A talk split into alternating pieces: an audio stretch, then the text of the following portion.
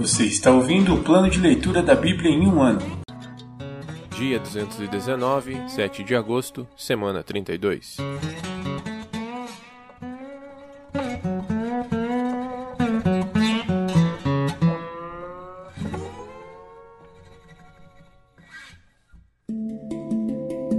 Novo Testamento. Segunda carta aos Coríntios, capítulo 8. Incentivo para contribuir com generosidade. Agora, irmãos, queremos que saibam o que Deus, em sua graça, tem feito por meio das igrejas da Macedônia. Elas têm sido provadas com muitas aflições, mas sua grande alegria e extrema pobreza transbordam em rica generosidade. Posso testemunhar que deram não apenas o que podiam, mas muito além disso, e o fizeram por iniciativa própria. Eles nos suplicaram repetidamente o privilégio de participar da oferta ao povo santo. Fizeram até mais do que esperávamos, pois seu primeiro passo foi entregar-se ao Senhor e a nós, como era desejo de Deus. Por isso pedimos a Tito, que inicialmente encorajou vocês a contribuírem, que os visitasse outra vez e os animasse a completar esse serviço de generosidade visto que vocês se destacam em tantos aspectos na fé, nos discursos eloquentes, no conhecimento, no entusiasmo e no amor que receberam de nós. Queríamos que também se destacassem no generoso ato de contribuir. Não estou ordenando que o façam, mas sim testando a sinceridade de seu amor ao compará-lo com a dedicação de outro.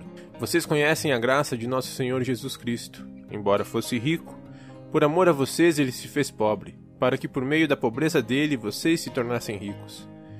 Este é meu conselho. Seria bom que terminassem o que começaram há um ano, quando foram os primeiros a querer contribuir e a efetivamente fazê-lo. Assim, completem o que começaram, que a boa vontade demonstrada no princípio seja igualada. Agora, por sua contribuição. Doem proporcionalmente àquilo que possuem. Tudo que derem será aceitável, desde que o façam de boa vontade, de acordo com o que têm e não com o que não têm não que a sua contribuição, não que sua contribuição deva facilitar a vida dos outros e dificultar a de vocês. Quero dizer apenas que deve haver igualdade. No momento, vocês têm fartura e podem ajudar os que passam por necessidades. Em outra ocasião, eles terão fartura e poderão compartilhar com vocês quando for necessário. Assim haverá igualdade. Como dizem as Escrituras: Para aqueles que muito recolheram, nada sobrou, e para aqueles que pouco recolheram, nada faltou. Ajuda na coleta para os pobres. Agradeço a Deus porque ele concedeu a Tito a mesma dedicação que eu tenho por vocês. Tito recebeu com prazer nosso pedido para que os visitasse outra vez. Na verdade, ele mesmo estava ansioso para ir vê-los. Com ele estamos enviando outro irmão, que é elogiado por todas as igrejas como pregador das boas novas.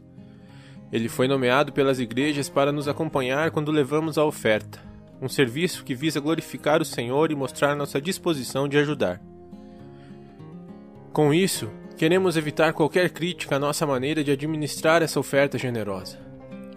Tomamos o cuidado de agir honradamente, não só aos olhos do Senhor, mas também diante das pessoas. Além disso, estamos enviando com eles outro irmão que muitas vezes deu provas de seu bom caráter e que, em várias ocasiões e de diversas maneiras, demonstrou enorme dedicação. E, por causa de grande confiança que ele tem em vocês, agora está ainda mais empolgado. Se alguém lhes perguntar a respeito de Tito, digam que ele é meu colaborador, que trabalha comigo para ajudar vocês. Quanto aos irmãos que o acompanham, foram enviados pelas igrejas e trazem honra a Cristo. Portanto, mostrem diante deles seu amor e provem para todas as igrejas que temos razão a elogiar vocês.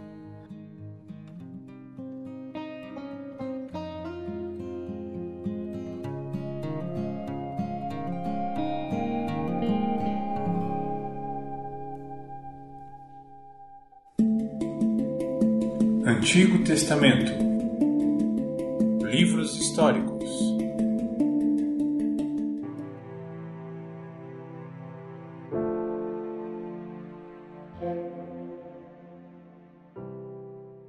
Segundo livro dos Reis, capítulo 20 A doença e a recuperação de Ezequias.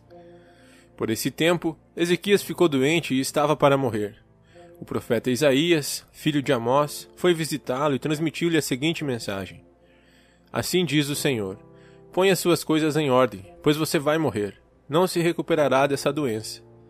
Quando Ezequias ouviu isso, virou o rosto para a parede e orou ao Senhor: Ó Senhor, lembra-te de como sempre te servi com fidelidade e devoção, e de como sempre fiz o que é certo aos teus olhos. Depois, o rei chorou amargamente.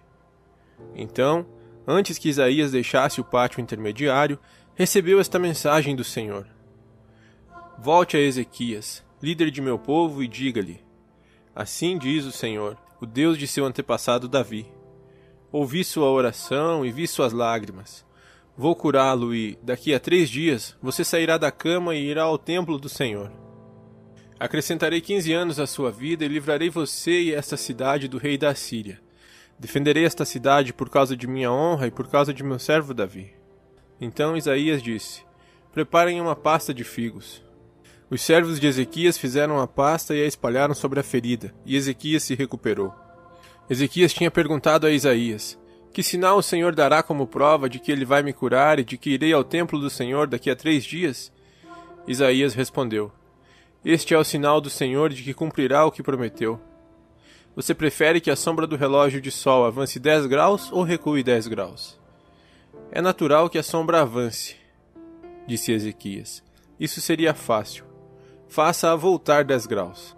O profeta Isaías orou ao Senhor, e ele fez a sombra recuar dez graus no relógio de sol de Acácia. Mensageiros da Babilônia Pouco tempo depois, Merodach Baladã, filho de Baladã, rei da Babilônia, enviou cartas e um presente para Ezequias, pois soube que o rei tinha estado muito doente. Ezequias recebeu os mensageiros babilônios e lhe mostrou tudo o que havia na casa do tesouro: a prata, o ouro, as especiarias e os óleos aromáticos. Também os levou para conhecer seu arsenal e lhes mostrou tudo o que havia nos tesouros do rei. Não houve nada em seu palácio nem em seu reino que Ezequias não lhes mostrasse. Então o profeta Isaías foi ver o rei Ezequias e lhe perguntou: O que esses homens queriam? De onde vieram? Ezequias respondeu: Vieram da Babilônia, uma terra distante. O que viram em seu palácio? perguntou Isaías. Viram tudo, Ezequias respondeu. Eu lhes mostrei tudo o que possuo, todos os meus tesouros. Então Isaías disse a Ezequias: Ouça esta mensagem do Senhor. Está chegando o dia em que tudo em seu palácio, todos os tesouros que seus antepassados acumularam até agora, será levado para a Babilônia. Não ficará coisa alguma, diz o Senhor. Até mesmo alguns de seus descendentes serão levados para o exílio. Eles se tornarão eunucos e servirão no palácio do rei da Babilônia. Ezequias disse a Isaías: A mensagem do Senhor que você transmitiu é boa. Pois o rei pensava: Pelo menos haverá paz e segurança durante minha vida. Os demais acontecimentos do reinado de Ezequias, incluindo a extensão de seu poder e como construiu uma represa e cavou um túnel para abastecer a cidade com água, estão registrados no livro da história dos reis de Judá. Ezequias morreu e se reuniu a seus antepassados, e seu filho Manassés foi seu sucessor. Segundo o livro dos Reis, capítulo 21. Manassés reina em Judá. Manassés tinha 12 anos quando começou a reinar e reinou em Jerusalém por 55 anos. Sua mãe se chamava Refzibá. Manassés fez o que era mal aos olhos do Senhor e seguiu as práticas detestáveis das nações que o Senhor havia expulsado de diante dos israelitas. Reconstruiu os santuários idólatras que seu pai, Ezequias, havia destruído. Construiu altares para Baal e ergueu um poste de Azerá como Acabe, rei de Israel, havia feito. Também se curvou diante de todos os astros dos céus e lhes prestou culto. Construiu altares idólatras no templo do Senhor, sobre o qual o Senhor tinha dito: Meu nome permanecerá em Jerusalém para sempre, nos dois pátios do templo do Senhor. Construiu altares para os astros do céu. Manassés também sacrificou seu filho no fogo, praticou feitiçaria e adivinhação e consultou médiuns e praticantes do ocultismo fez muitas coisas perversas aos olhos do Senhor e, com isso, provocou sua ira. Manassés chegou a fazer uma imagem esculpida da deusa Azerá e colocá-la no templo, sobre o qual o Senhor tinha dito a Davi e a seu filho Salomão: Meu nome será honrado para sempre neste templo em Jerusalém, a cidade que escolhi dentre todas as tribos de Israel. Se os israelitas tiverem o cuidado de obedecer a meus mandamentos, todas as leis que meu servo Moisés lhes deu, não os expulsarei desta terra que dei a seus antepassados Mas o povo se recusou a ouvir, e Manassés os levou a fazer coisas piores do que as nações que o Senhor tinha destruído quando os israelitas entraram na terra. Então o Senhor disse por meio de seus servos, os profetas: Manassés, rei de Judá, fez muitas coisas detestáveis. É ainda mais perverso que os amorreus que habitavam nessa terra antes de Israel e fez o povo de Judá pecar com seus ídolos. Portanto, assim diz o Senhor, o Deus de Israel: Trarei desgraça tão grande sobre Jerusalém e Judá que fará tinir os ouvidos daqueles que ouvirem a respeito. Julgarei Jerusalém de acordo com o mesmo critério que usei para julgar Samaria e a família de Acabe. Limparei Jerusalém como quem limpa um prato e depois o vira de cabeça para baixo. Rejeitarei até mesmo o remanescente de meu povo e o entregarei a seus inimigos como despojo pois eles fizeram o que era mal aos meus olhos e provocaram minha ira desde que seus antepassados saíram do Egito. Além de levar o povo de Judá a pecar e fazer o que era mal aos olhos do Senhor, Manassés assassinou muitos inocentes, até encher Jerusalém do sangue deles, de uma extremidade à outra. Os demais acontecimentos do reinado de Manassés e tudo o que ele fez, incluindo os pecados que cometeu, estão registrados no livro da história dos reis de Judá. Quando Manassés morreu e se reuniu a seus antepassados, foi sepultado no jardim de seu palácio. O jardim de Uzá, seu filho Amon, foi seu sucessor. Amon reina em Judá. Amon tinha 22 anos quando começou a reinar e reinou em Jerusalém por dois anos. Sua mãe se chamava Mesulemete e era filha de Arus, de Jotibá. Fez o que era mal aos olhos do Senhor, como seu pai, Manassés, havia feito. Seguiu o exemplo de seu pai e adorou os mesmos ídolos que ele. Abandonou o Senhor, o Deus de seus antepassados, e não andou nos caminhos do Senhor. Os próprios oficiais de Amon conspiraram contra ele e o assassinaram em seu palácio. Mas o povo da terra matou todos que haviam conspirado contra o rei Amon e proclamou o rei seu filho Josias. Os demais acontecimentos do reinado de Amon e tudo o que ele fez estão registrados no livro da história dos reis de Judá. Ele foi sepultado em seu túmulo no jardim de Uzá. Seu filho Josias foi seu sucessor.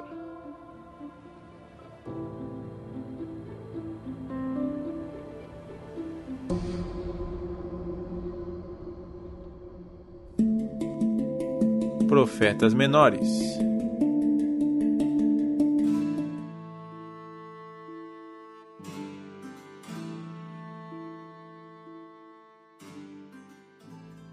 Livro de Naum, capítulo 2 a queda de Nínive.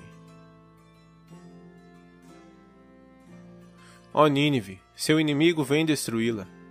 Guarde as muralhas, vigie as estradas, prepare suas defesas, reúna suas forças. Embora os saqueadores tenham despojado Israel, o Senhor restaurará sua honra. Os ramos da videira foram arrancados, mas ele restaurará seu esplendor.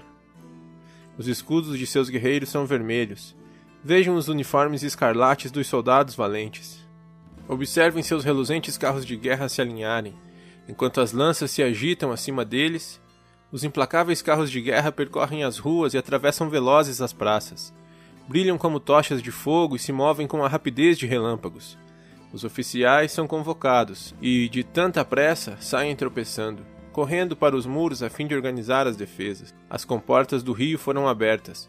O palácio está prestes a desabar. O exílio de Nínive foi decretado, e todas as servas lamentam sua derrota.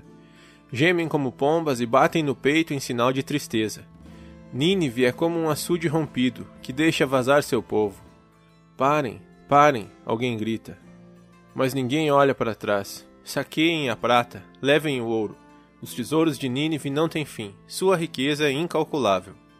A cidade é saqueada e fica vazia e arruinada. Corações se derretem e joelhos vacilam. O povo fica angustiado, de rosto pálido, tremendo de medo. Onde está agora a grande Nínive? Toca cheia de leões? Ali o povo, como leões e seus filhotes, andava livremente e sem temor. O leão despedaçava a carne para seus filhotes e estrangulava a presa para a leoa. Enchia suas tocas de presas e suas cavernas de despojos. Sou seu inimigo, diz o Senhor dos Exércitos. Em breve seus carros serão queimados e seus jovens morrerão na batalha. Você nunca mais saqueará nações conquistadas. Jamais se ouvirá novamente a voz de seus mensageiros.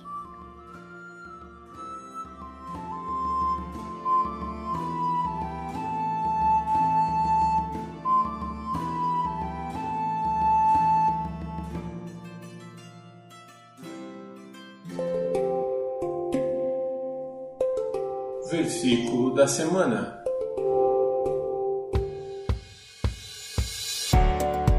No princípio era o Verbo, e o Verbo estava com Deus, e o Verbo era Deus. João 1:1.